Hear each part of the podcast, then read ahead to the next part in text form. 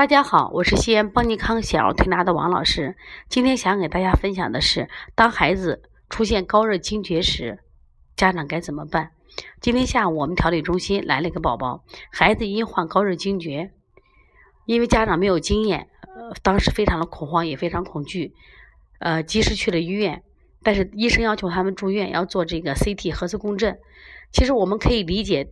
呃，医生为什么要做这些呃化验？是因为怀疑孩子是癫痫，因为高热惊厥的症状跟我们的癫痫症状基本相似的。但这个孩子就目前来说啊，他应该是发烧引起的高热惊厥。这个家长把孩子抱到这儿以后呢，我发现这个孩子扁桃体会脓、结下疱疹。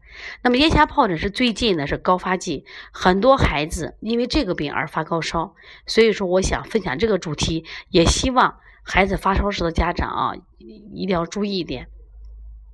那么，孩子什么时候患高热惊厥？同样发烧，不是所有的孩子都会出现这种情况。凡是有高热惊厥时的孩子，临床特征有一个特点是躯干特别烫，头部烫，但是四肢越凉，四肢越凉，发烧越高，而且这样的发烧的速度特别快，有的家长及时塞进退烧药都来不及。那怎么办？所以，当孩子一旦发烧，先准备一个开塞露，先让孩子通便。家长可以通过磨腹部。为什么要磨腹部？实际上是中焦受阻，中焦素导致阳阻症，热不能传达到四肢。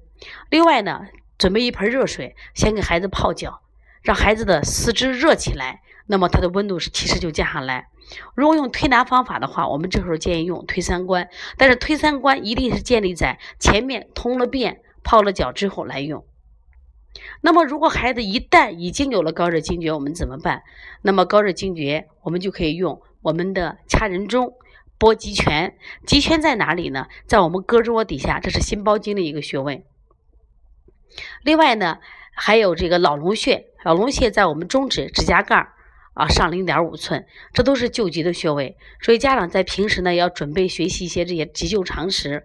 就不慌了。如果你这个孩子当时抽搐的时间比较长，也可以准备一根针，就是我们的点血糖的血糖针，给孩子刺十宣。所谓的十宣，就是我们十个指头的指尖儿。所以说，当遇到高热惊厥的时候，真的不要惊慌。一般孩子在三四岁之下的孩子，他的神经系统发育的不完全，都可能引起惊厥。淡一点的孩子会好，但是呢，高热惊厥只要发生一次，就很容易发现发生第二次。但不过，我想给大家说的，一般如果是单一的高热惊厥，它在一次疾病中只会发生一次。但是癫痫不是这样，癫痫的话，它一次疾病可能会出现两到三次。而且呢，这个高热惊厥，呃，如果一旦发生的，刚才讲了，很可能出现二回。所以说，希望家长在平时的护理中也要多注意。那么，这个孩子之所以发生高热惊厥，刚跟家长沟通了啊，这个孩子吃的太多太好了。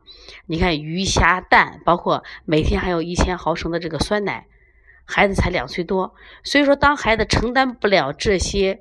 过多的高热量的食物的时候，体内有积滞，是最容易引起高热惊厥。这也是现在的孩子为什么那么频频爆发高热惊厥的主要原因。其实还都是积食惹的祸。